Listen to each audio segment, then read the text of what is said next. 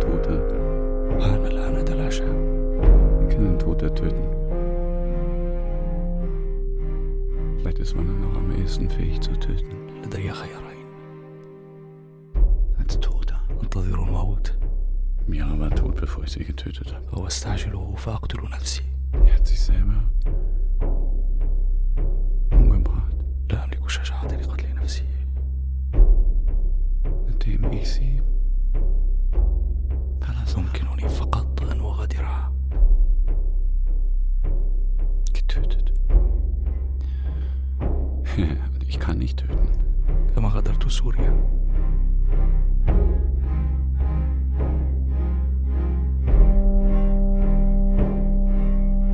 كما غادرت الأطفال في لبنان Ich kann mich selber verlassen.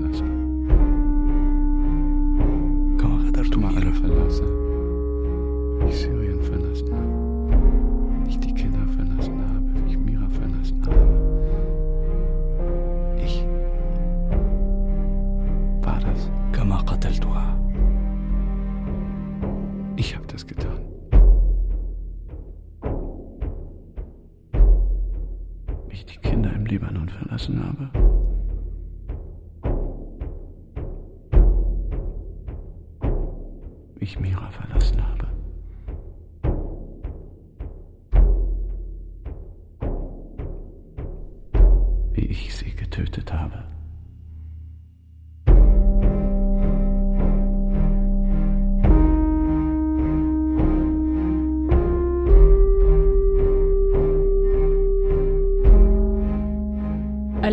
الموتى مشغولون Die Toten haben zu tun. Hörspiel von Mudar Al-Haji und Wael Kadur.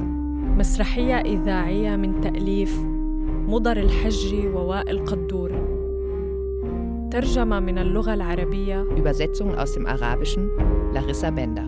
التأليف الموسيقي Komposition مارتن شوتز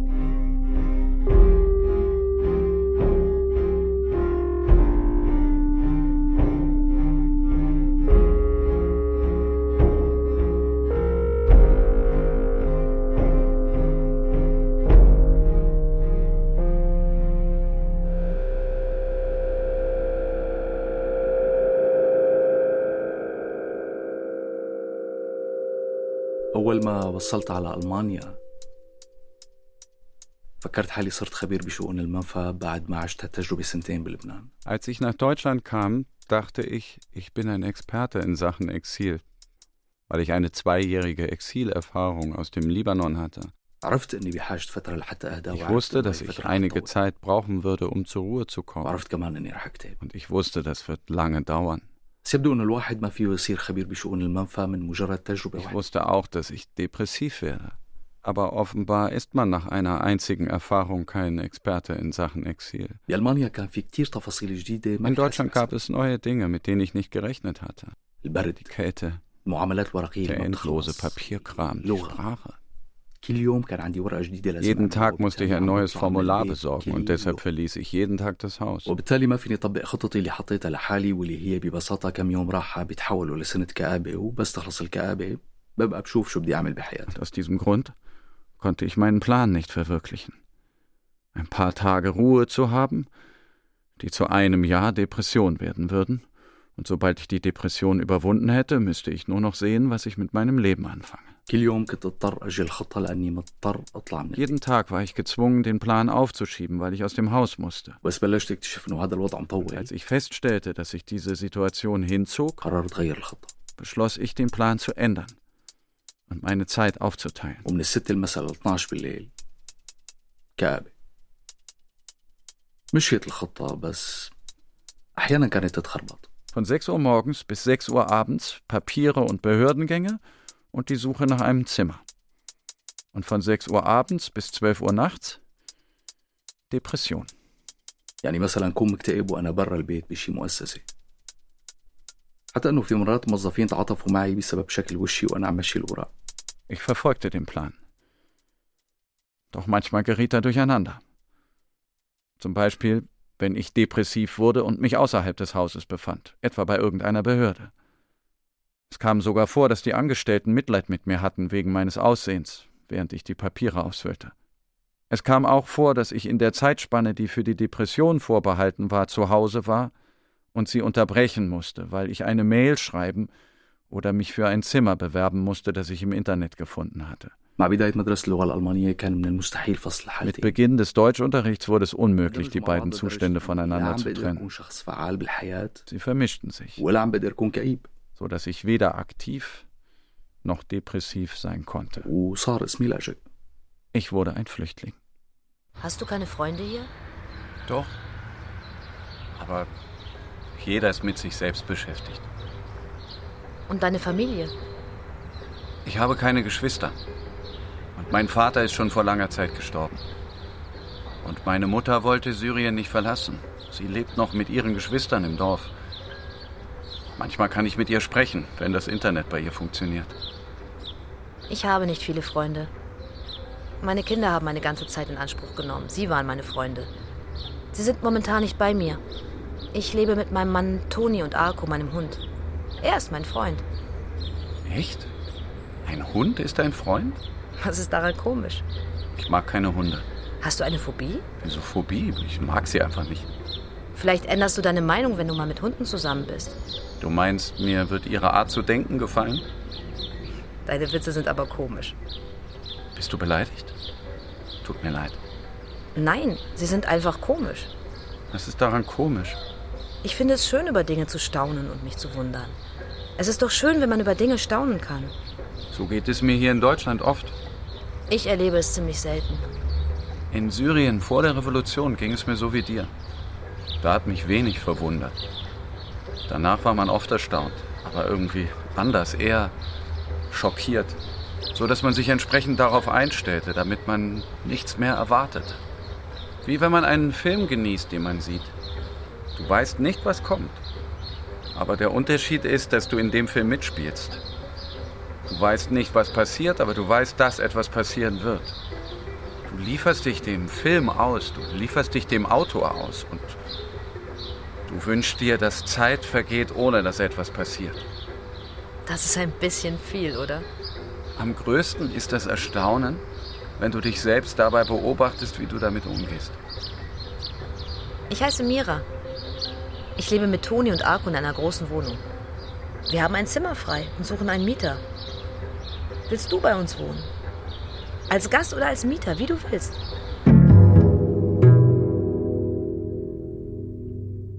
أنا اسمي طه عمري 33 سنة من سوريا من درعا Ich heiße Taha, Ich bin 33 Jahre alt. Ich komme aus Dada in Syrien. كان العالم بالنسبة إلي هو أبي Solange mein Vater lebte, war er meine Welt.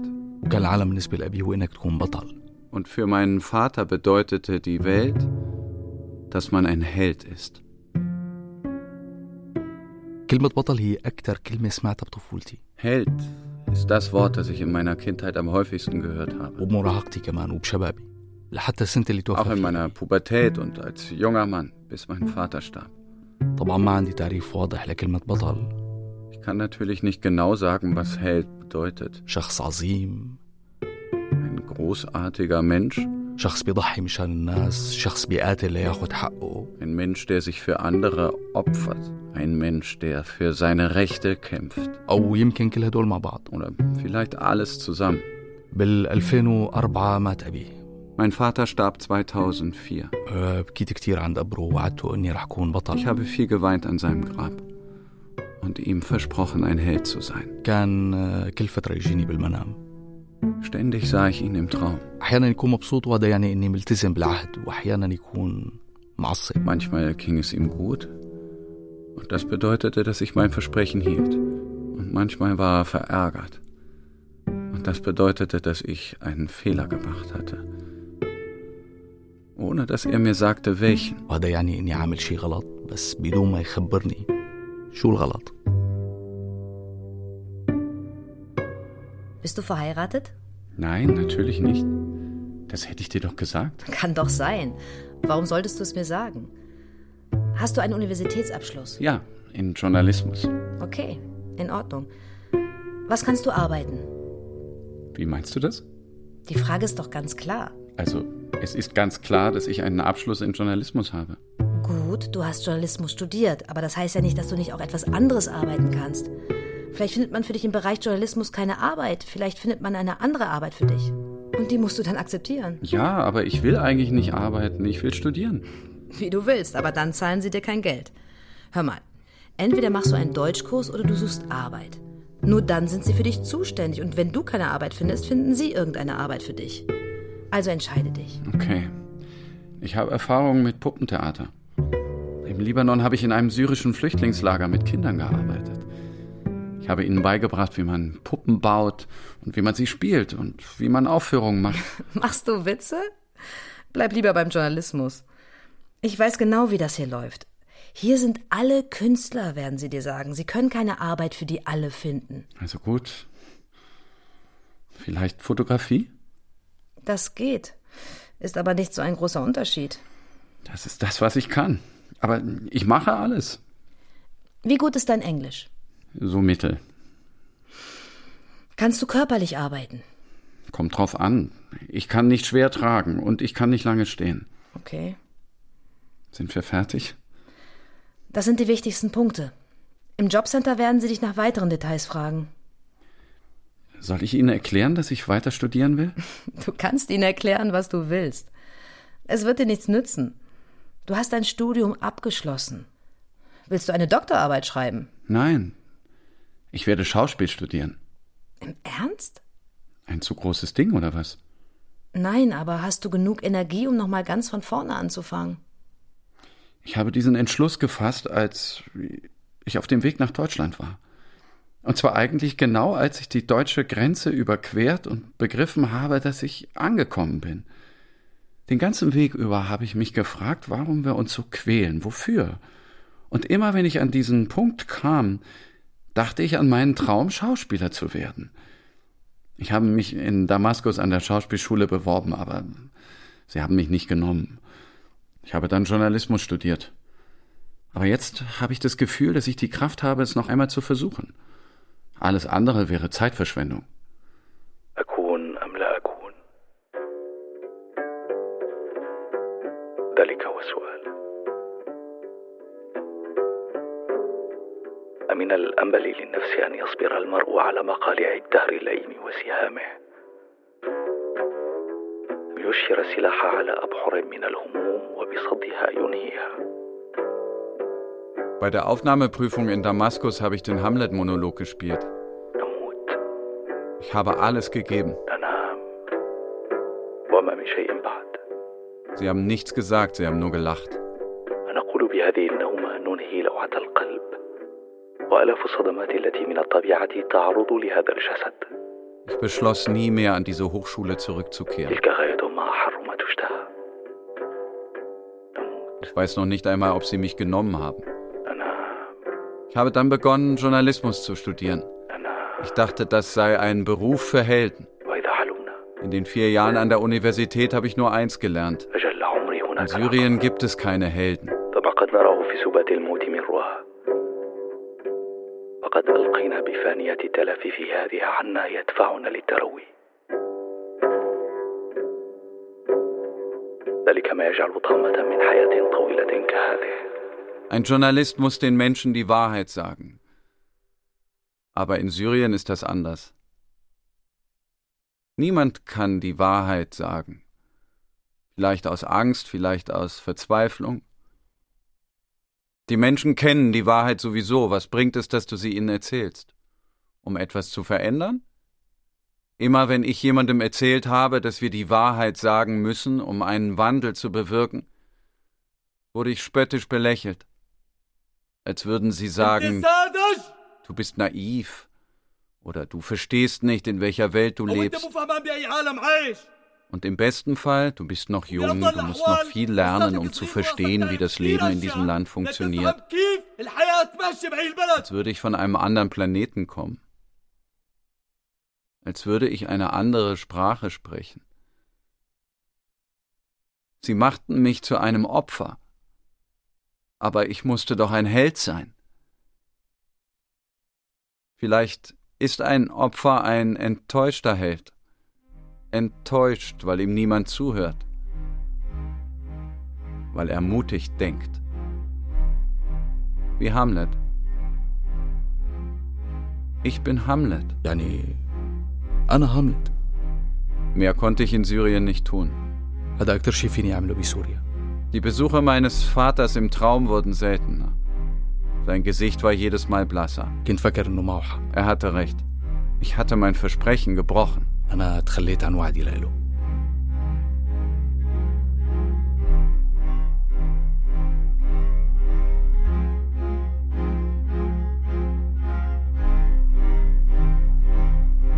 Die Wohnung von Toni und Mira war wie der Schoß, der mich in dem fremden Land aufgenommen hatte. Ich fühlte mich sicher, verspürte Vertrauen, Zuneigung. Mira war immer für mich da, wenn ich Unterstützung brauchte. Bei offiziellen Papieren, im Jobcenter, in der Stadt und sogar beim Deutschlernen. In dieser idealen Atmosphäre fehlte es nur an der Antwort auf eine Frage – die ich mich nicht direkt zu stellen traute. Es gab ein Geheimnis, etwas Merkwürdiges in Miras Augen, eine tiefe Trauer, die sie nicht verbergen konnte, weshalb sie stundenlang in ihrem Zimmer verschwand, manchmal sogar tagelang. Genau wie ich es in den ersten Monaten gemacht hatte, nachdem ich Syrien verlassen hatte. Ich erinnere mich, dass ich mich in Beirut in meinem Zimmer vergrub und hoffte, dass die Welt mich für immer vergisst. Konnte es sein, dass Mira das Gleiche hoffte? معقول ميرا عم تتمنى نفس الشيء Mira? Was war los mit ihr? شو عم يصير معها Was machte sie so reizbar? شو اللي عم يخليها تكون بكل هي العصبية Wo waren die Kinder?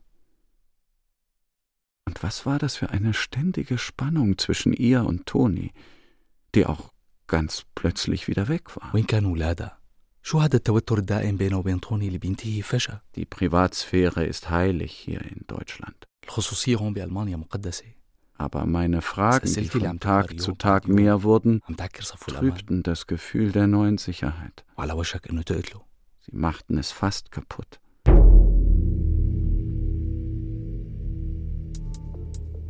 Der Mann betrat das Restaurant und bestellte Moorsaft mit Orangen. Moment mal, was hast du gesagt? Moorsaft mit Orangen. Warum lachst du? Was glaubst du denn? Keine Ahnung. Was soll das heißen? Er bestellte Moorsaft mit Orangen. Ich weiß nicht. Das steht da. Aber überleg doch mal, Taha. Vielleicht meinen Sie das Wasser, in dem Sie die Orangenstücke einweichen. Auf Deutsch gibt es das Wort Moor und das Wort Möhre. Die hören sich ein bisschen ähnlich an. Aber wenn du mal genau zuhörst, merkst du, dass sie doch ziemlich unterschiedlich ausgesprochen werden. Hör mal. Moor, Möhre. Hörst du das? Das hört sich für mich gleich an. Nein, das kann aber nicht sein, Taha. Du kannst nicht in ein Restaurant gehen und Moorsaft bestellen. Die werden dich auslachen. Genau wie du. Tut mir leid. Lass uns für heute Schluss machen. Nein, wir machen weiter. Sei nicht so faul. Ich bin nicht faul. Du hast heute schon so viel für mich getan. Vom Jobcenter zum Rathaus, sechs Stunden hast du für mich gedolmetscht und dich um meine Papiere gekümmert. Kein Problem, mir geht es gut. Ich weiß. Aber wir können uns doch ein bisschen ausruhen. Ich bin nicht müde. Ich bin müde, Mira. Ich bin müde. Ich brauche eine Pause. Mira, du hilfst mir so viel und bist von morgens bis abends für mich da. Wo ist das Problem? Ich sage nicht, dass es ein Problem gibt, aber ich finde keine Zeit, in der ich mal allein sein kann. Und was willst du in dieser Zeit tun? Wie bitte? Du willst Zeit für dich, um depressiv zu sein, stimmt's? Ja. Und wo ist das Problem? Das Problem ist, dass dir das nichts nützt. Ich weiß nicht, ob mir das nützt oder nicht. Aber wenn ich das Gefühl habe, ich brauche das, warum nicht? Das ist nicht gut, Taha. Es ist nicht gut, Dinge zu tun, von denen du weißt, dass sie nicht gut sind. Du musst dich dagegen wehren. Du bist doch selbst manchmal gut gelaunt und dann verschwindest du plötzlich stundenlang in deinem Zimmer und erlaubst niemandem mit dir zu reden. Warum darfst du depressiv sein und andere nicht? Aber ich bin nicht depressiv. Du regst dich auf und bist angespannt und willst dann nur allein sein? Stimmt. Ich wundere mich wirklich über dich. Die ganze Zeit denke ich, dass der Respekt vor der Privatsphäre für dich eine rote Linie ist, die niemand überschreiten darf, egal warum. Wir sind sehr gute Freunde geworden und sorgen uns umeinander und unterstützen uns. Wäre es dann nicht normal, dass du deinem Freund erzählst, was los ist mit dir? Diese plötzliche Anspannung und immer diese Nervosität. Stundenlang hockst du in deinem Zimmer. Deine extreme Launenhaftigkeit. Du hast recht. Ich habe nicht gedacht, dass du so viele Fragen zu meinem Leben hast. Oder vielleicht habe ich es gedacht, aber ich habe versucht, nicht daran zu denken. Ich habe mich immer über Leute lustig gemacht, die Tagebuch schreiben. Aber jetzt mache ich es auch. Ich will, dass du meine Geschichte kennst. Vielleicht hast du Angst vor mir, vielleicht hast du Angst um mich, aber ich will das nicht. 23. Februar 2019. Ich heiße Mira und ich bin 38 Jahre alt. Ich schreibe Tagebuch. Das ist Teil der Behandlung gegen meine Morphiumsucht. Ich bin seit ein paar Wochen in Behandlung. Und in dieser, In dieser Zeit, Zeit hatte ich einen einen schlimmen Rückfall. Rückfall. Sie mussten mir mehrmals, mussten mir mehrmals Morphium Morphium spritzen, spritzen. Da haben sie mir meine Kinder weggenommen, weil ich nach der letzten ärztlichen Einschätzung eine Gefahr für sie sein könnte, wenn wir in der gleichen Wohnung leben. Heute beginne ich eine neue Kur, die ich hoffentlich bis zum Ende durchhalte, damit ich dann wieder normal leben kann. Wie früher. Heute kann ich mir mein Leben vorstellen, wie es vor dem Morphium gewesen ist. Als wäre es ein Traum. Ein schöner, langer Traum. Lange konnte ich sagen, ich sei glücklich. Ich hatte alles erreicht, wovon ich geträumt hatte. Mein Leben war organisiert und ruhig, alles im Lot. Alles hatte einen Sinn. In meinen Träumen sah ich oft eine Wasseroberfläche. Das Wasser ist ganz still. Meistens ist es das Wasser eines Sees, so ruhig wie mein Leben. Eine schöne Wohnung, ein lieber Ehemann, gesunde Kinder und finanzielle Sicherheit. Meiner Familie geht es gut. Und ich habe viele Freunde. Ich lebe in Sicherheit, wie im Paradies. Ich wusste nur zu gut, dass es außerhalb dieses Paradieses viel Unglück gibt, Hunger, Kriege, Katastrophen. Und ich wusste, dass ich nichts tun kann. In meinem Leben war ehrlich gesagt nichts, was nicht normal war. Ein ruhiges, unspektakuläres, ordentliches Leben. Ein Leben, das ich liebe. Oder geliebt habe.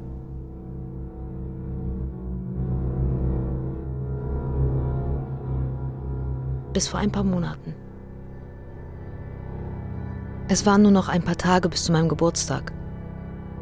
Und Toni schlug vor, meinen Geburtstag dieses Jahr nicht mit anderen Leuten zusammen zu feiern. Toni weiß, wie gern ich feiere. Wie gern ich meinen Geburtstag zusammen mit meinen Freunden verbringe. Aber trotzdem schlug er vor, dass wir zu unserem Häuschen aufs Land fahren. Ich habe ihn sofort durchschaut.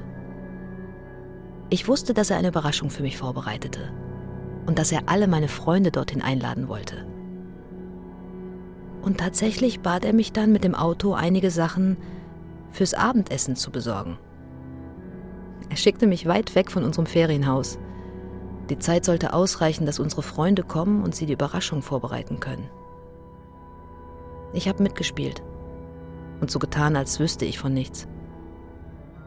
Ich bin ganz langsam gefahren. Ich war glücklich. Ich fuhr an einem kleinen See vorbei. Obwohl ich diese Strecke oft gefahren bin, hatte ich den See noch nie bemerkt. Vielleicht fuhr ich dieses Mal langsamer als sonst.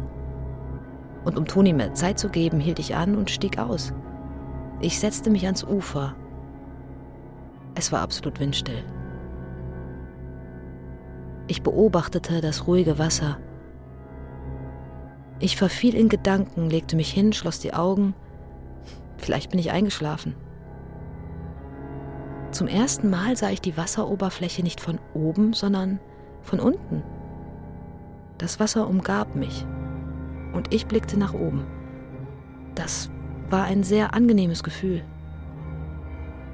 Ich wusste, dass da keine Luft war und dass es langsam mit mir zu Ende ging, aber das störte mich nicht. Als ich die Augen öffnete, war es schon spät. Ich lief zum Auto zurück und fuhr los. Auf dem Weg überlegte ich, wer wohl auf der Party sein würde. Ich wusste, welchen Kuchen Toni kaufen, welche Musik er spielen würde. Ich wusste, wie er die Wohnung geschmückt hatte. Ich sah sogar die Fotos, die gemacht wurden. Ich sah sie im Familienalbum. Alles lag offen vor mir.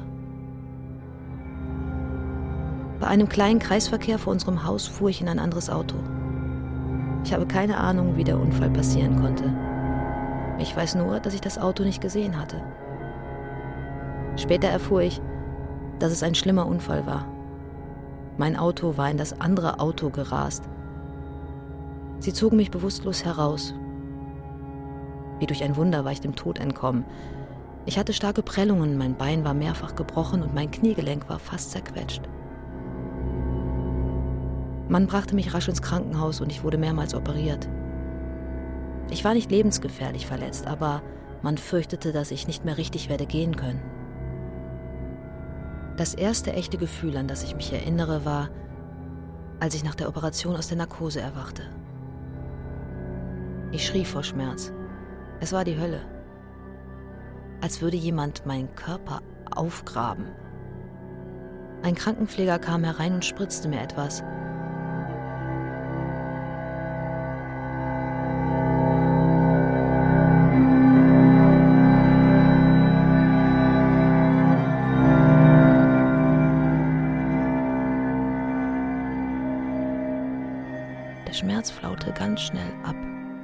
Ich wurde ganz leicht und sah vor mir die Wasseroberfläche des Sees, bevor ich zum Auto zurückgeeilt war.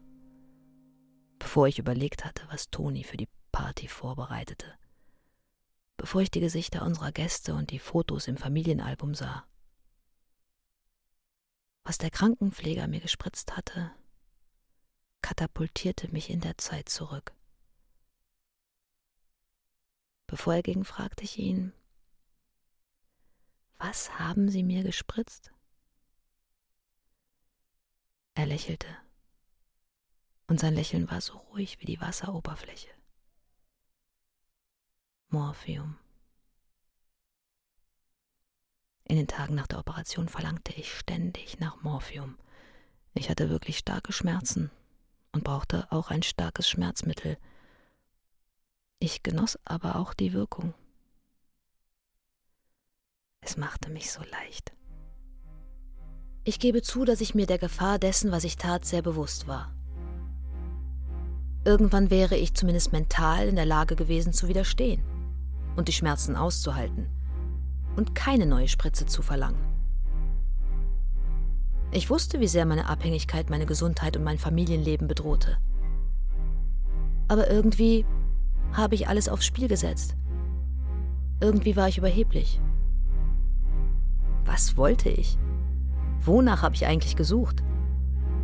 Ich weiß nicht, in welche Richtung ich ging. Ich weiß nicht, was unter der ruhigen Wasseroberfläche war. Ich weiß nicht, woher all dieser Schmerz kam. Ich weiß nur, dass die Schmerzen nicht aufhören, aber das Morphium zu Ende geht. الألم ما عم يخلص المورفين عم يخلص Dass die Schmerzen nicht aufhören, aber das Morphium zu Ende geht. ولسبب بجهله تماما صارت الجملة بخيالي مكتوبة على لافتة مرفوعة بمظاهرة بدرعا ببداية الثورة السورية Der Satz ging mir nicht mehr aus dem Kopf. Und keine Ahnung weshalb. Ich sah den Satz auf einem Schild, das bei einer Demonstration in Dara zu Beginn der Revolution in Syrien in die Höhe gehalten wurde. الألم ما عم يخلص والمورفين عم يخلص 2011 brach die Revolution aus. Ohne zu zögern schloss ich mich sofort dem Koordinierungskomitee meiner Stadt an und wurde eines der aktivsten Mitglieder. Ich hatte große Hoffnung, dass die Revolution siegen würde. Und ich hatte die noch größere Hoffnung, dass mein Vater mich im Traum besuchen würde und zufrieden mit mir wäre. Ich wurde zum Medienverantwortlichen dessen Aufgabe es war, die Wahrheit zu sagen. Das Regime behauptete, es gäbe keine Demonstrationen und ich habe die Demonstrationen gefilmt.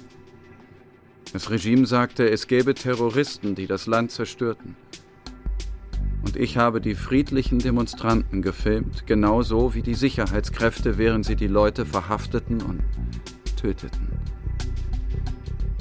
Das Regime verbot den Korrespondenten aus der ganzen Welt, zu uns zu kommen und zu zeigen, was in Wirklichkeit passierte. Und wie brutal das syrische Regime ist. Das habe ich stattdessen getan. Die Revolution war für mich eine Chance, kein Opfer zu sein, sondern ein Held. Zwei Jahre vergingen und die Revolution siegte nicht. Manche Revolutionäre zogen sich zurück, andere bewaffneten sich.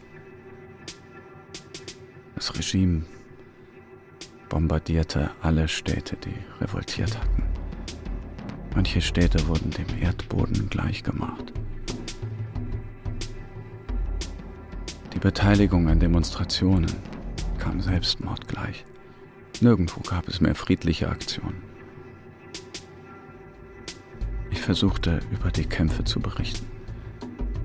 Aber bereits beim ersten Mal wurde mir klar, dass das nicht mein Platz war. Das Geräusch der Kugeln und der Detonationen und das viele Töten machten mir schreckliche Angst. Ich versuchte gegen die Angst, die Verzweiflung und die Erschöpfung anzukämpfen. In der Stadt waren noch ein paar junge Männer wie ich. Ich setzte mich mit ihnen in Verbindung und versuchte sie davon zu überzeugen, gemeinsam den friedlichen Kampf wieder aufzunehmen. Wir trafen uns und beschlossen, zusammenzuarbeiten. Diese Leute machten mich glücklich. Sie versetzten mich in die ersten Tage der Revolution zurück. Als das Treffen vorbei war und wir uns voneinander verabschiedeten, wurden wir von einer Granate getroffen. Ich weiß nicht, wie ich überlebt habe. ما بعرف كيف ضليت عايش بس كنت عم شوف أشلاء رفقاتي حوالي وغبرة غبرة غبرة غبرة غبرة غبرة Ich sehe nur die Körperteile meiner Freunde um mich herum. Und Staub. Staub.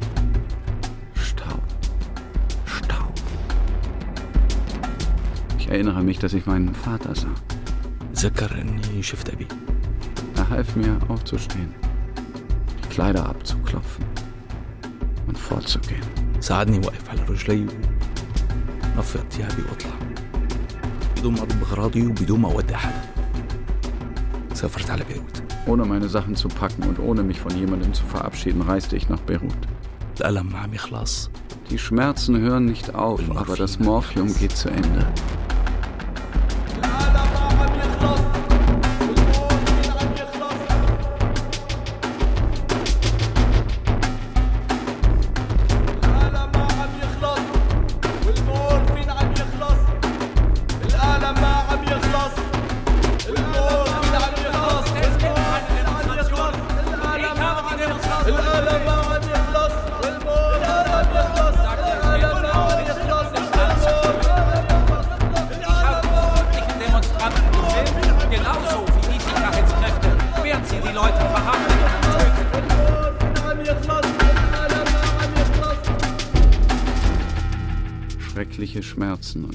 Morphium. Wieder eine Zeit der Zurückgezogenheit. Alle paar Stunden ging ich zu ihrer Zimmertür und fand sie verschlossen. Ich fand nur Arko. Er wartete auch. Wir machten uns beide Sorgen um sie. Ich ging ins Wohnzimmer hinunter, er folgte mir, setzte sich vor mich und fragte mich mit seinem Blick nach Mira. ما بعرف شو بقى مثل ما انك شايف صار له يومين بالغرفة Arko holte sein Spielzeug, legte es vor mich hin und schüttelte sich. أوكي اركو أنا عم باخد وبعطي معك شوي وواضح انه في موضوع مشترك بيعنينا نحن الاثنين بس آه، هذا ما بيعني انه رفعنا الكلفة لهالدرجة أنا جد مو صاحبي مع الكلاب وبتمنى ما تاخد هذا الموضوع بشكل شخصي Arko wurde immer fröhlicher und drängte immer mehr zum Spielen. Mir fiel auf, dass ich auf Arabisch mit Arko gesprochen hatte, vielleicht sollte ich Deutsch mit ihm sprechen. Hör mal zu, Herr Akku. Ich mag es ehrlich gesagt überhaupt nicht, wenn Mira sich in ihrem Zimmer einschließt. Aber es ist die einzige Zeit, in der ich mich in aller Ruhe meiner Depression widmen kann. Also, nimm deine Spielzeug und lass mich in Ruhe. Du mir den Gefallen. Hast du keine Depression, die du auskosten kannst? Als Mira ihre Depression hatte, wurden Arko und ich Freunde. Toni ging früh aus dem Haus und kam erst spät zurück. Ich lernte, wann und wie viel Arko fressen musste. Ich ging mit ihm raus. Ich musste immer eine kleine Tüte dabei haben. Was für glückliche Momente. وخود على لحظات سعيدة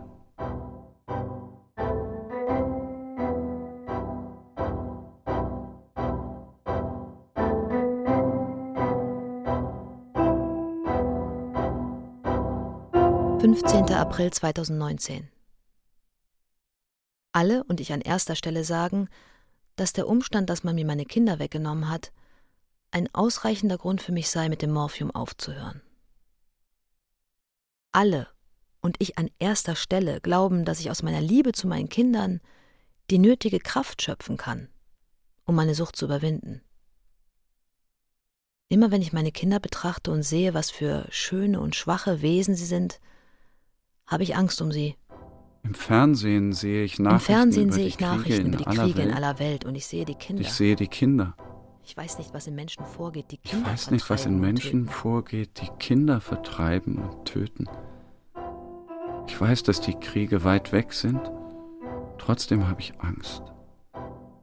Ich verfolge die, Ich Nachrichten, die Nachrichten über über Kinder, die ihre Eltern verloren haben, die gestohlen wurden, Die die, gestohlen gekidnappt oder getötet wurden. die gekidnappt oder Mir gefriert das Blut wurden. in den Adern, wenn ich mir auch nur eine Sekunde lang vorstelle, das dass meinen Kindern ich ein ähnliches Schicksal widerfahren könnte. Der einzige Sohn unseres Nachbarn starb letztes Jahr an einer Überdosis Heroin. Er war 21 Jahre alt. Nach seinem Tod habe ich lange Zeit Angst gehabt, dass einem meiner Kinder ein ähnliches Schicksal widerfährt. Ich habe versucht, diese Gedanken von mir zu weisen, damit sie nicht zu einer fixen Idee werden. Und ich glaubte wirklich, ich hätte diese Befürchtungen aus meinem Kopf vertrieben. Es ist wirklich ziemlich kurios, dass ich heute die Süchtige bin. Alle haben ihre Hoffnung auf mich gesetzt.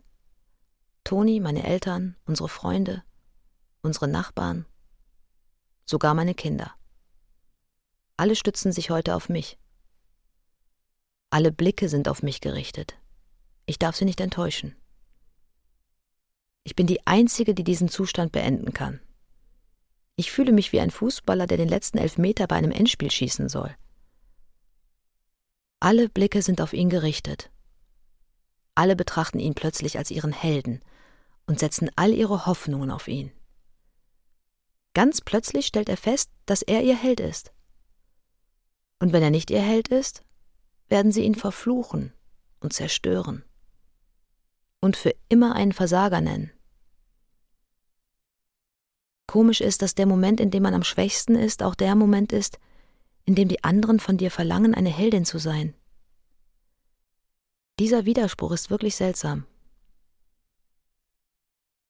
Heute bin ich so schwach wie nie in meinem Leben. Ich bin abhängig von einem sehr starken Betäubungsmittel. Und genau in diesem Augenblick erwarten alle von mir, eine Heldin zu sein. Seit sie mir meine Kinder genommen haben, reden alle davon, dass ich meine Kinder lieben und meine Sucht überwinden müsse. Alle setzen meine Liebe zu meinen Kindern und meine Fähigkeit, vom Morphium loszukommen, in Verbindung. Als würden sie sagen, dass ich, wenn ich es nicht schaffe, mich vom Morphium zu lösen, meine Kinder nicht genug liebe. Auf einmal unterliegt meine Liebe zu meinen Kindern einer Bedingung. Immer wenn Mira von den Besuchen bei ihren Kindern zurückkommt, ist sie traurig. Sie hat mir erzählt, dass die Kinder von Mal zu Mal distanzierter und kühler werden. Sie hat mir erzählt, dass sie Angst hat, dass die Distanz zu ihnen sie von ihr entfremdet. Ich sehe und spüre, in welch großem Schmerz Mira lebt. Mira hat mich vor dem Teufelskreis der Depression gerettet. Und sie ist es, die gegen eine noch schlimmere Depression ankämpft. Nun bin ich an der Reihe zu lieben und zu geben. Ich wiederhole meine Geschichte. Ich flüchte mich ins Theaterspielen, genau wie ich es in Beirut getan habe. Auf diese Weise habe ich mich in Beirut selbst gerettet. Das Puppentheater. Ich habe Mira davon überzeugt, dass sich ihre Beziehung zu den Kindern verbessert, wenn sie für sie spielt. Sie hat sich nur schwer überzeugen lassen. Aber wir haben angefangen zu arbeiten. Sie werden diese Szene nicht mögen. Lass uns etwas anderes überlegen. Wenn wir jedes Mal die Geschichte ändern, wird das Stück nicht fertig sein, wenn du sie besuchst. Sie werden nicht gut finden, was wir hier machen. Die haben bestimmt selbst ein Puppentheater und Profis dort. Ich bin ein Profi. Äh, Ich aber nicht. Wenn du aufhören willst, dann hören wir auf. Und wenn es nicht funktioniert? Nichts bringt die Kinder zu mir zurück. Wenn du so denkst, dann wird es nicht funktionieren. Du musst denken, dass es klappt. Du musst denken, dass es dein Recht ist, dass sie über dich lachen. Ich habe Angst, dass ich ihnen noch fremder werde. Wenn du davor Angst hast, wirst du ihnen bestimmt noch fremder vorkommen. Aber ich habe Angst. Lass uns weitermachen. Die Puppe ist eine Persönlichkeit. Wir müssen die Persönlichkeit in der Puppe sehen. Aber vorher musst du selbst diese Persönlichkeit leben. Okay. Aber ich will eine andere Geschichte spielen. Hast du eine andere Geschichte? Ja, also mm, nicht eine richtige Geschichte, eher eine Idee. Also Ideen. Aber du bist die klügste auf der Welt. Das klügste Mädchen. Wenn man ihm sagt, erzähl uns eine Geschichte, erzählt es sofort eine Geschichte. Dämlich ist das klügste Mädchen der Welt. Sie ist eine Geschichtenverkäuferin. Die Leute kommen zu ihr und bezahlen ihr Geld, damit sie ihnen eine Geschichte erzählt. Und eines Tages kam ein Kunde, der doof hieß. Äh, guten Tag, äh, Frau Dämlich. Man äh, hat mir berichtet, dass Sie sehr schöne Geschichten haben. Ich möchte eine Geschichte, die vorher noch niemand gehört hat. Aber gerne doch, Herr. Doof. Es ist mir eine Ehre, Herr Doof. Dann lassen Sie mal hören. Es war einmal ein Mädchen. Das hieß das schönste Mädchen der Welt. Das Mädchen hatte langes, weiches, güldenes Haar. Ihr Gesicht war rein wie Milch. Ihr Mund eine volle Erdbeere. Ihre Nase war schmal und gerade wie gezeichnet. Und ihre Augen waren Juwelen. Wenn sie ging, ging ein Lichtschein von ihr aus und jeder, der dieses Licht sah, verliebte sich in sie. Sie aber war bemitleidenswert, denn sie verliebte sich in niemanden. Eines Tages, eines Tages ging das schönste Mädchen der Welt am See spazieren. Sie näherte sich dem Wasser, um ihre Schönheit zu prüfen, aber sie sah nicht ihr Gesicht im Wasser, sondern einen Jungen, der sie anlächelte. Sie wusste sofort, dass dieser Junge der schönste Junge der Welt war. Denn von ihm ging ein Licht aus, das jenem Licht glich, das sie selbst ausstrahlte. Das schönste Mädchen der Welt konnte nicht schwimmen, aber Trotzdem ging sie auf den Jungen zu. Mit jedem Schritt, den sie tat, tauchte sie ein Stück weiter ins Wasser ein. Sie hatte keine Angst, aber sie fror.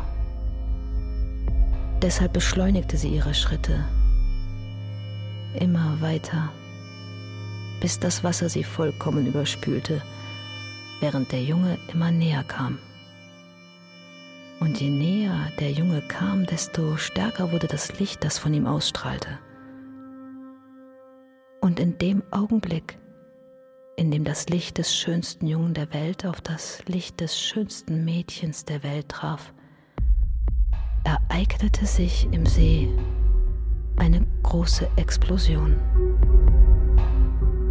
Nein, in dem Augenblick, in dem das Licht des schönsten Jungen der Welt auf das Licht des schönsten Mädchens der Welt traf, verwandelten sich die beiden in goldene Fische.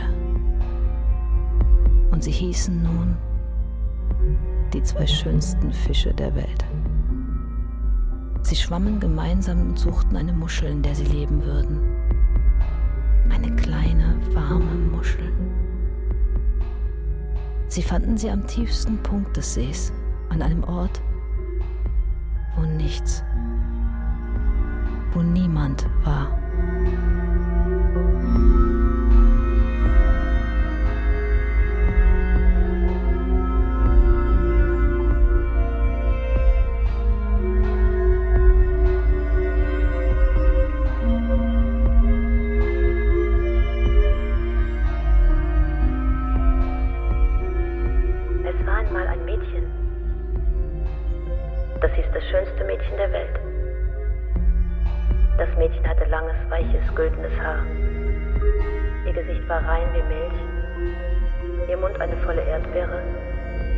ihre Nase war schmal und gerade, wie gezeichnet. Und ihre Augen waren Juwelen.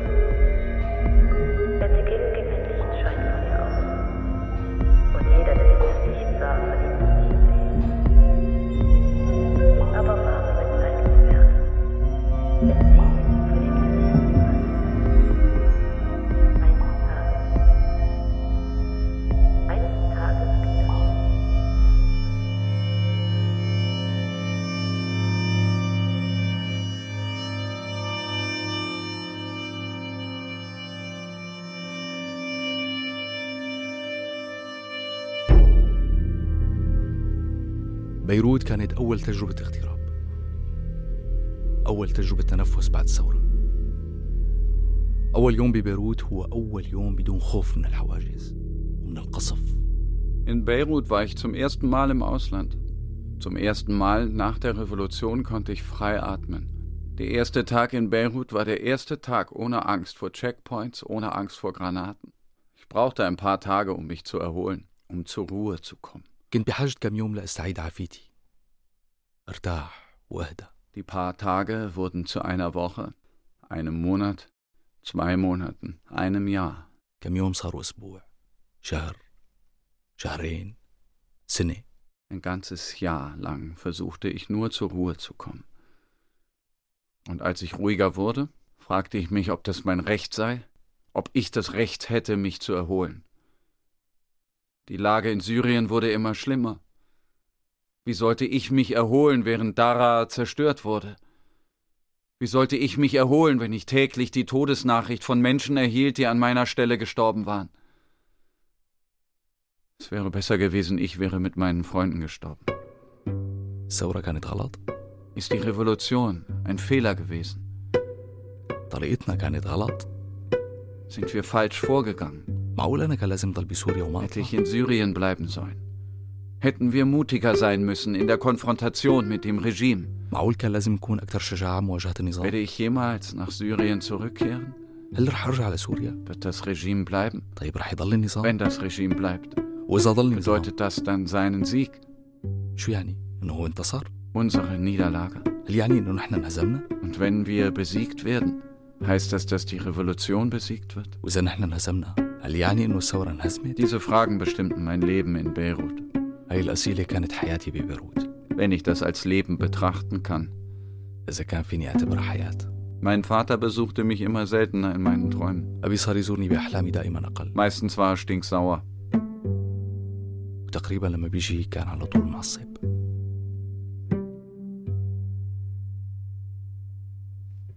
الثورة كانت غلط طريقتنا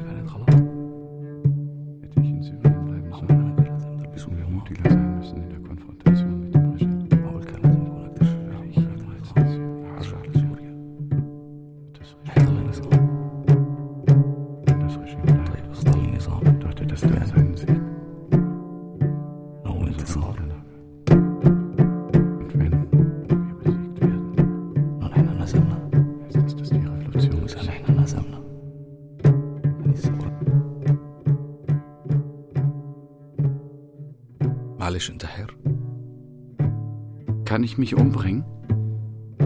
Wenn du dich umbringen könntest, würdest du mich nicht fragen.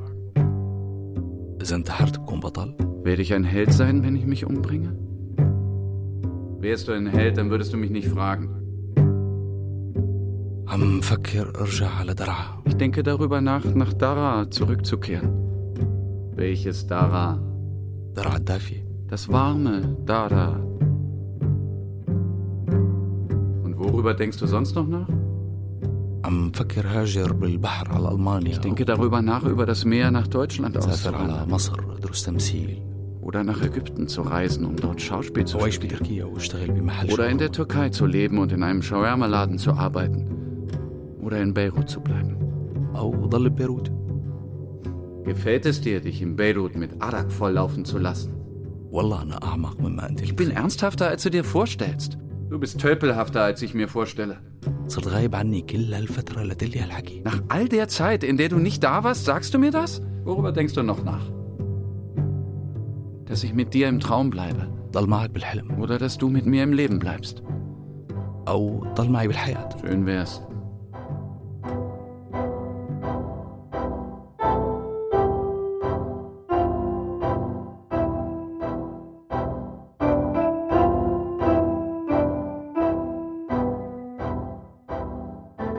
Ich wachte auf und ging zu meinem Freund, der in einem Camp für syrische Flüchtlinge im Libanon arbeitete, und bat ihn, als Freiwilliger mitarbeiten zu dürfen. Ich erzählte ihm, dass ich in Syrien Puppenspiel-Workshops gegeben und in der Universität eine Truppe für Puppenspieler aufgebaut hatte, dass ich viel Erfahrung in der Herstellung und dem Spielen der Puppen hätte. Und ich schlug ihm vor, den Kindern das Puppenspiel beizubringen. Ich fing sofort an. وبلشت فورا Die Kinder haben mich gerettet. الأولاد أنقذوني Sie haben mich daran erinnert, خلوني أتذكر إنه في dass es مستقبل eine ممكن يكون Zukunft أحسن. gibt, die vielleicht besser sein wird. كملت معهم وعملنا فرقة سميناها بكرة Wir gründeten eine Gruppe, die wir Morgen ist es schöner nannten. وصلنا نعمل دمى ونقدم Wir مسرحيات لأهل bastelten المخيم Puppen und führten für die Bewohner des Camps Stücke auf. وصرت أنا والأولاد Die Kinder und ich wollten gar nichts anderes mehr als zusammen zu sein. Das kleine Zelt, in dem ich die Kinder unterrichtete, wurde für mich der sicherste Ort der Welt. Jeden Tag kamen 40 Kinder mit all ihrer Energie und Lebenslust. Im Winter war es sehr kalt und im Sommer sehr heiß, aber das kümmerte niemanden. Dieses Zelt war unser Paradies. Ich hatte nur ein kleines Problem. Zwei Sechsjährige, Rami und Lina, waren total unglücklich. Sie lebten in einer anderen Welt. Sie interessierten sich weder für die Aufführungen noch für die Puppen. Die ganze Zeit spielten oder stritten sie. Und wenn sie stritten, stritten die anderen Kinder mit. Manche waren für Rami, die anderen für Lina. Und während des Streits hießen sie nicht mehr Rami und Lina, sondern wurden zu doof und dämlich. Ich versuchte alles, um sie unter Kontrolle zu kriegen, aber es war hoffnungslos.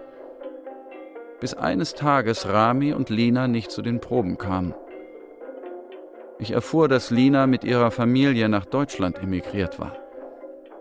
Und Rami hatte, seitdem er es erfahren hatte, mit niemandem mehr gesprochen. Er weinte nur noch.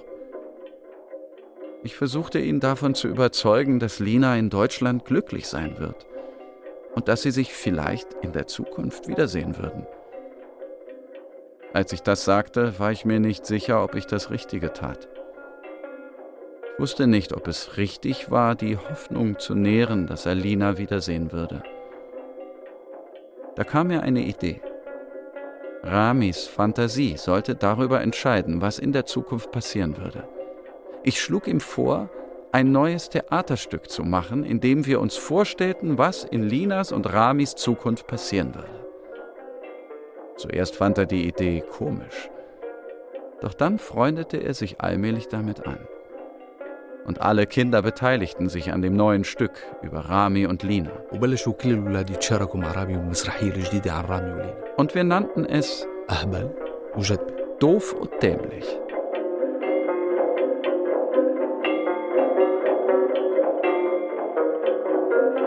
Gruppensitzung. Es sind alles ganz normale Leute.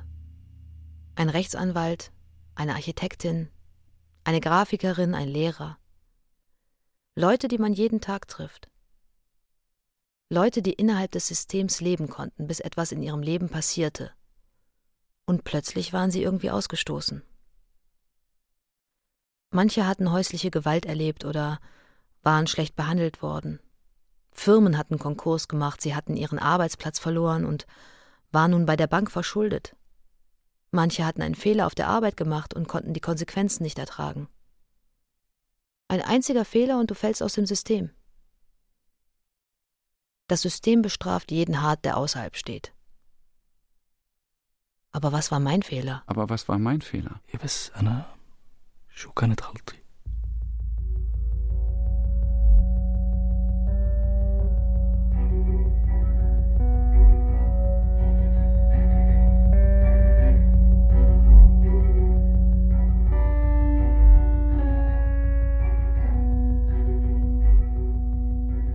ال 2015 تغير قانون إقامة السوريين بلبنان وصار في شروط أصعب للإقامة كان لازم لاقي حدا يكفلني أو عقد عمل ما لقيت 2015 wurde das Aufenthaltsgesetz für Syrer im Libanon geändert.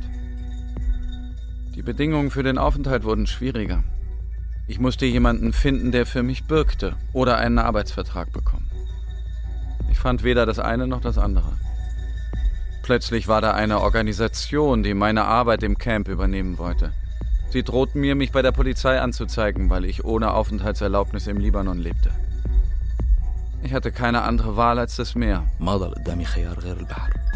Wir waren 50 Leute. Mein Verstand hatte ausgesetzt und mein Herz war gefühllos geworden. Ich schloss mich der Gruppe an. Ich würde mit ihnen gehen, wohin auch immer und alles tun. Als ich den Menschen in die Augen blickte, sah ich, dass sie alle in der gleichen Situation waren. Ohne Verstand und Gefühle. Ich hatte riesige Angst vor der Reise mit dem Boot von der Türkei nach Griechenland. Ich hatte so oft von den vielen Toten im Meer gehört. Unsere Überfahrt verlief aber ohne Probleme. Ich saß zwischen zwei jungen Männern. Der auf meiner rechten Seite hatte einen kleinen Koran, las mit lauter Stimme daraus vor. Der auf meiner linken hatte sich ein paar Joints gedreht. Er rauchte und sang laut. Der mit dem Koran ließ mich ein bisschen mit ihm lesen. Und der mit den Joints gab mir ab und an einen Zug und ließ mich mit ihm singen. Und bald darauf gab ich dem Kiffer den Koran und dem Frommen den Joints. Ich weiß nicht, wie es passierte, aber kurz bevor wir ankamen, lagen wir drei uns in den Armen und sangen laut Koranverse. In Griechenland begann eine sehr lange Reise. Ich musste über den Landweg nach Deutschland kommen. Laufen, laufen, laufen. Polizei, Grenze. Laufen, fliehen, schreien. Und am Ende war ich plötzlich in Deutschland. Und wie ich im Libanon begonnen hatte, nach einer Methode zu suchen, mein schlechtes Gewissen loszuwerden, weil ich Syrien verlassen hatte, suchte ich in Deutschland nach einer Methode, mein schlechtes Gewissen loszuwerden, weil ich die Kinder im Flüchtlingslager in Beirut zurückgelassen hatte. Bis ich Mira traf.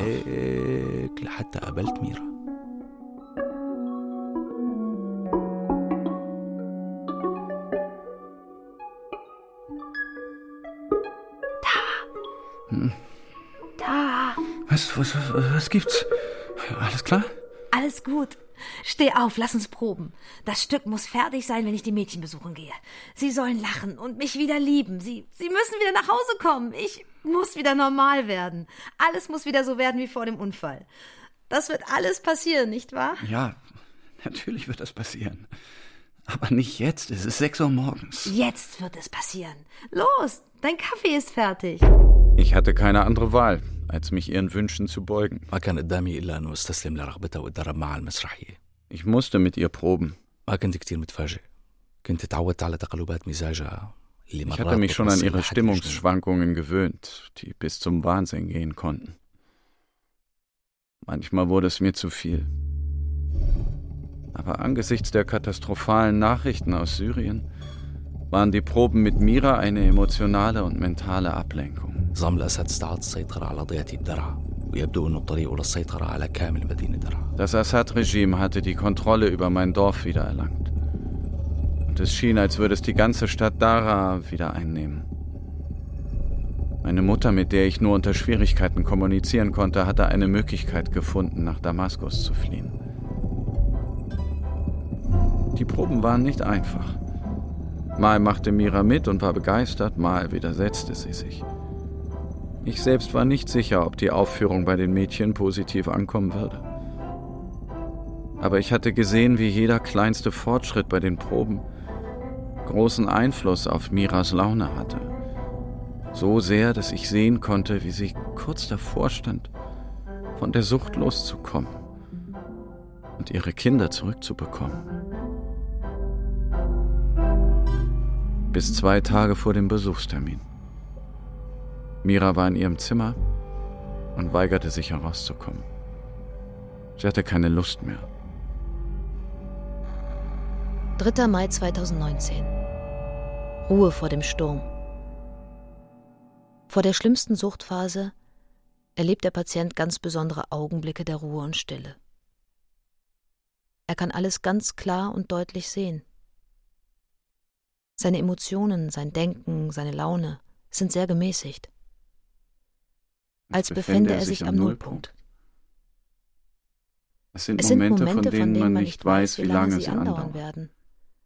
Aber, meistens sind es nur kurze. Augenblicke.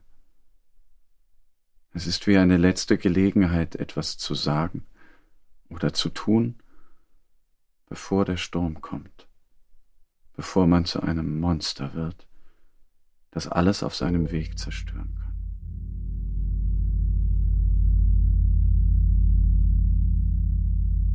Oh.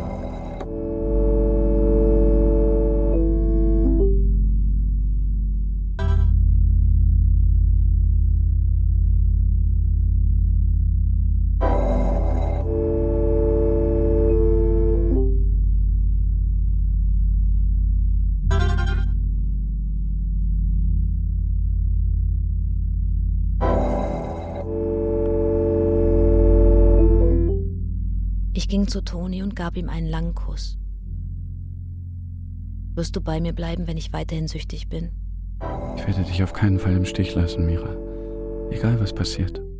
Auch wenn ich mein ganzes Leben lang süchtig bleibe? Sogar dann. Was willst du unseren Mädchen über mich sagen? Was meinst du damit? Was willst du ihnen sagen, wenn sie dich nach mir fragen? Die Wahrheit. Und die ist? Dass du nach einer Operation morphiumsüchtig geworden bist und nicht davon loskommst. Warum? Was, warum? Warum komme ich nicht davon los? Ich weiß es nicht, Mira.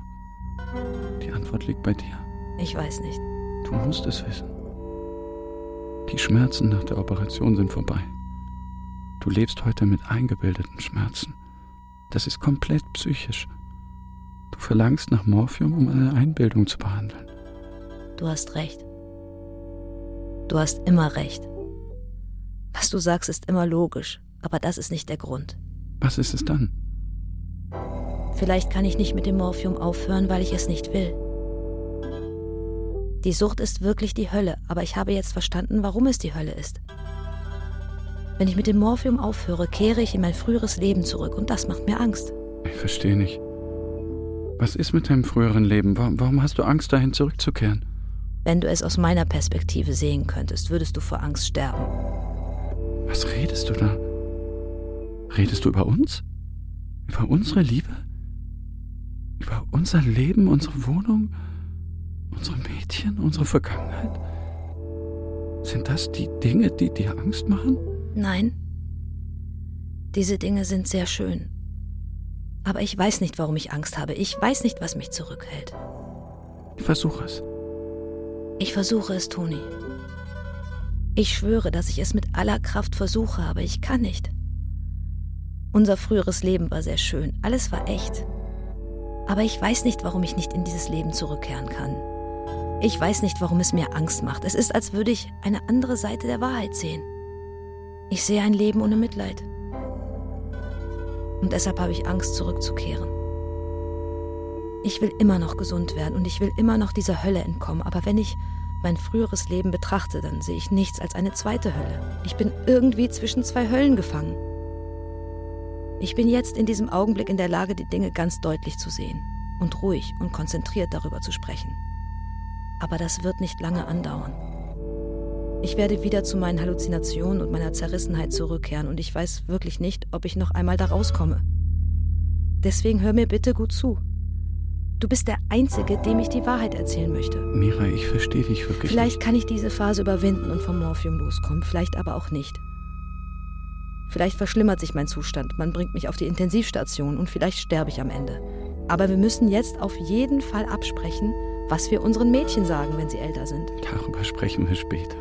Mach dir jetzt keine Toni, wir haben keine Zeit mehr. Versteh mich doch, wir müssen es jetzt besprechen.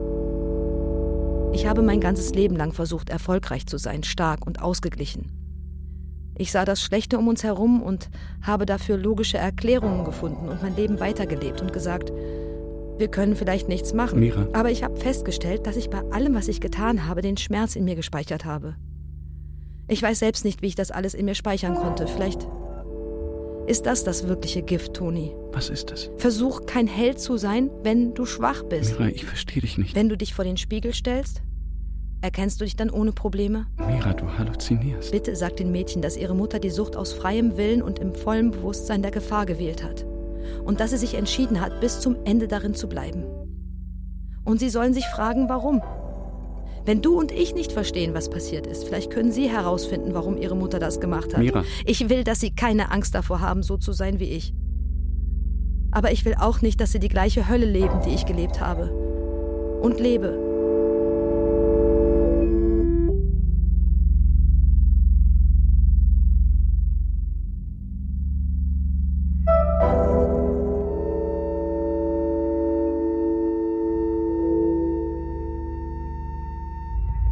Klopfte an ihre Tür.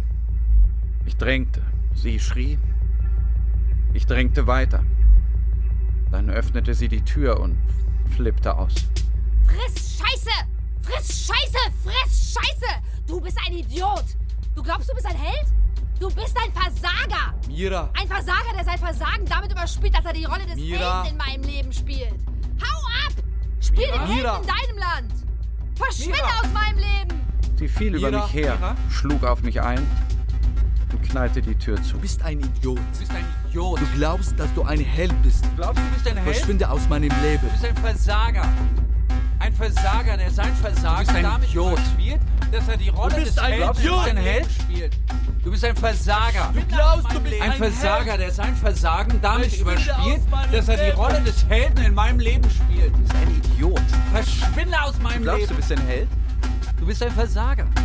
Ein Versager, der sein Versagen damit überspielt, Dass er die Rolle des Helden in meinem Leben spielt. Verschwinde aus meinem Leben.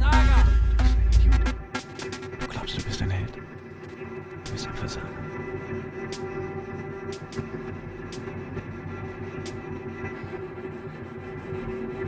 Verschwinde aus meinem Leben.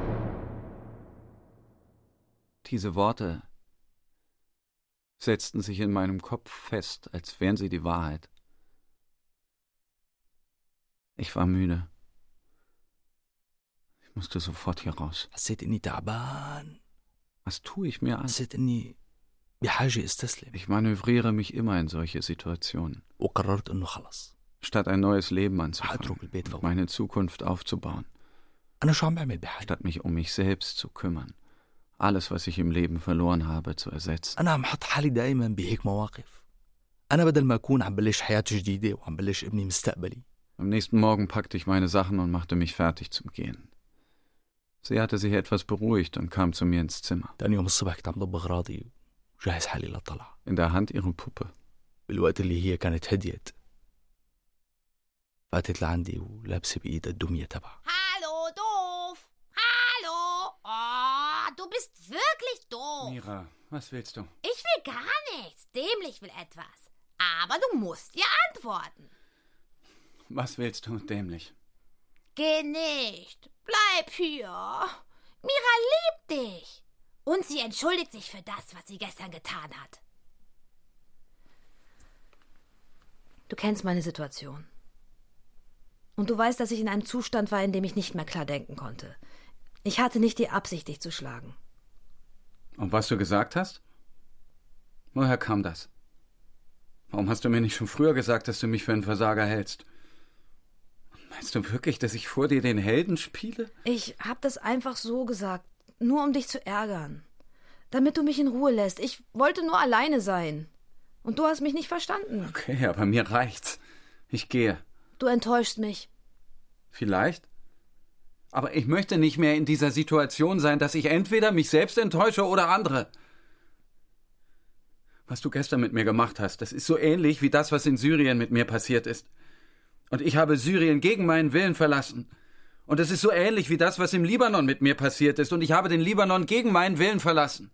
Ich habe die Kinder verlassen, obwohl die Arbeit mit ihnen meinem Leben einen Sinn gegeben hat. Und jetzt verlasse ich dich und gehe gegen meinen Willen. Immer wenn ich alles gegeben habe, was ich kann, muss ich am Ende gehen. Ich bin immer falsch. In Syrien zur Zeit der Revolution und in Beirut mit den Kindern aus dem Camp und hier mit dir.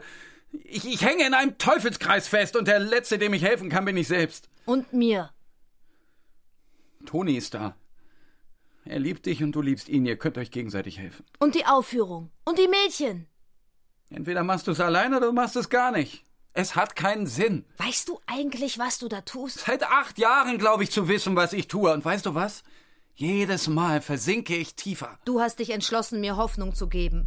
Und du hast dich entschlossen, sie zu töten. Ein Egoist also. Wäre ich bloß ein Egoist, dann würde ich mich ein bisschen für mich selbst interessieren. Du weigerst dich, mir zu verzeihen. Es ist einfach von den anderen zu fordern, dass sie dir verzeihen. Aber du kannst es selber nicht. Genau. Weil ich den Helden spiele und in Wirklichkeit ein Versager bin. Zwei Monate waren vergangen, ohne dass ich etwas von Mira gehört hatte. Ich hatte oft darüber nachgedacht, sie anzurufen. Ich dachte, es sei besser, noch etwas zu sagen. Ich wollte ihr sagen, dass ich sie vermisse. Und dass ich mein Leben in Berlin mit einer großen Hoffnung beginnen werde. Und dass ich mit Deutschlernen weitergekommen bin und dass ich demnächst an der Uni Schauspiel studieren werde. Auf Deutsch. واني آه، قطعت شوط كبير بتعلم اللغه الالمانيه واني رح ابدا عن قريب دراسه المسرح بالجامعه وباللغه الالمانيه Und dass das alles nicht passiert wäre ohne ihre Unterstützung. وانه هذا كله ما كان رح يصير لولا دعم Und dass ich manchmal denke, dass meine Reaktion übertrieben war. واني بفكر احيانا اني بلغت بردة فعلي عن الشيء اللي صار Ich würde ihr sagen, dass ich immer noch ihr Tagebuch habe. رح اخبرها اني اني لسه معي دفتر مذكراتها واني رح ارجع لها اياه مشان تكمل كتابة حكايات Und dass ich es ihr zurückgeben werde, damit sie ihre رح Geschichte أسألها ليش وقفت على weiterschreibt. الكتابة بعد ما التقينا أول مرة Ich würde ihr erzählen, dass ich beschlossen habe, meine رح Geschichte أخبرها كمان aufzuschreiben. إني قررت أكتب حكايتي ورح أتعلم من طريقتها بالكتابة لأني حبيتها كتير Ich mag es, wie sie schreibt. Und schließlich gestand ich mir قلت ein, لنفسي إني مشتاق لأسمع صوتها dass ich mich nach ihrer Stimme sehnte.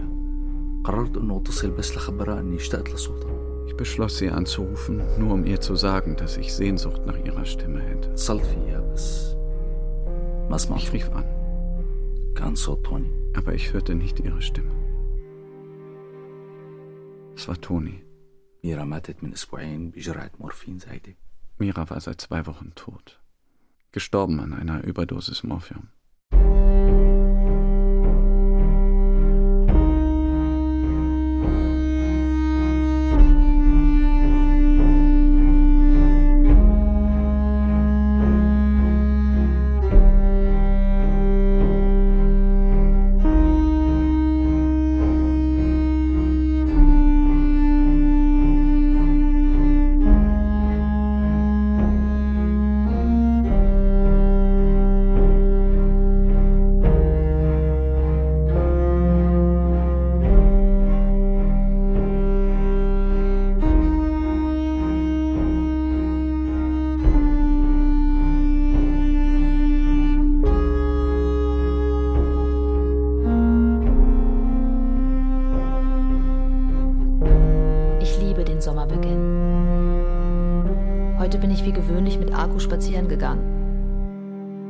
Irgendetwas war heute anders.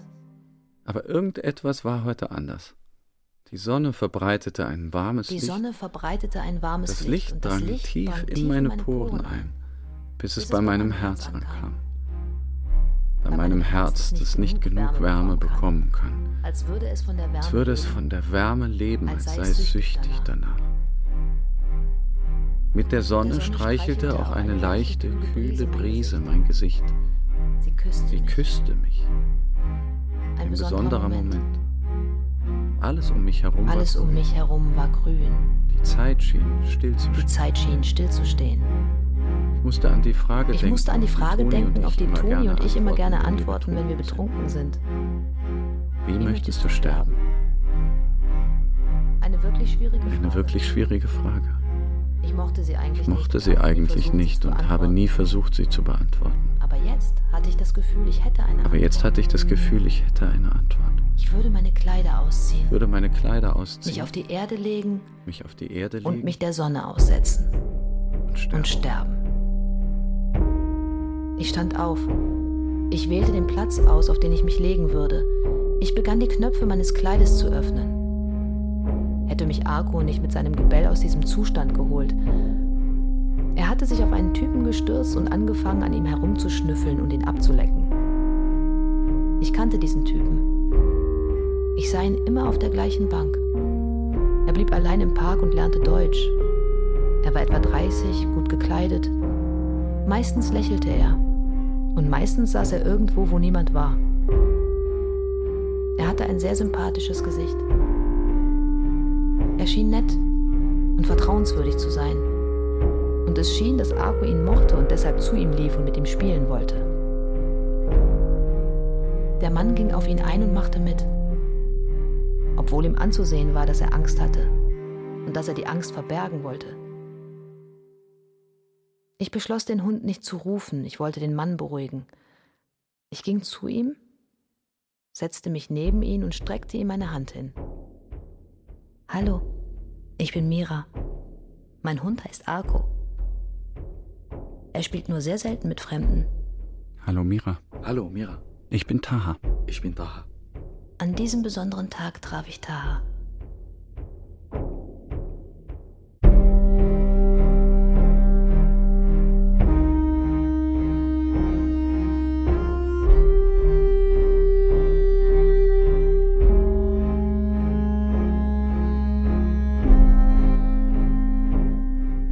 ها أنا اليوم في برلين Jetzt bin ich also in Berlin. Ich kehre in den gleichen Teufelskreis zurück.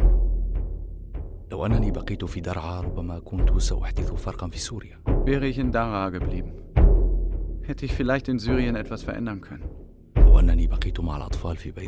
Wäre ich bei den Kindern in Beirut geblieben, hätten sie vielleicht an die Hoffnung geglaubt. Wäre ich bei Mira geblieben, würde sie jetzt leben. Und vielleicht hätte sie das Morphium überwunden. Und vielleicht wäre sie glücklich. Aber ich habe sie verlassen. Als hätte ich sie getötet. Kannst du auch etwas anderes tun, als dich zu grämen? Und mir zu erzählen, du seist ein Opfer? Ich habe es versucht. أنا حاولت Aber du hast nicht weitergemacht. أنت صار لك زمان قاطعني وما عم تزورني Du meidest mich doch. Du besuchst mich nicht mehr. Die Toten sind beschäftigt, Taha. Wenn du stirbst, wirst du es wissen. Ich will diese Geschichte nicht mehr. أنا ما عاد بدي كفي هاي الحكاية Ich will eine andere Geschichte. بدي حكاية تانية Helden ändern ihre Geschichten nicht. Helden beenden ihre Geschichten. طيب آه، Also gut. إذا كملت حكايتي بترجع بتزورني وأنت وأنت مبتسم Wenn ich meine Geschichte beende, kommst du mich dann wieder besuchen und lächelst?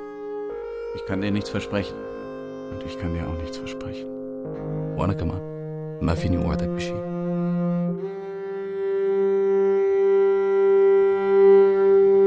الموتى مشغولون Die Toten haben zu tun. Hörspiel von Mudar al-Haji und Wail Kadur.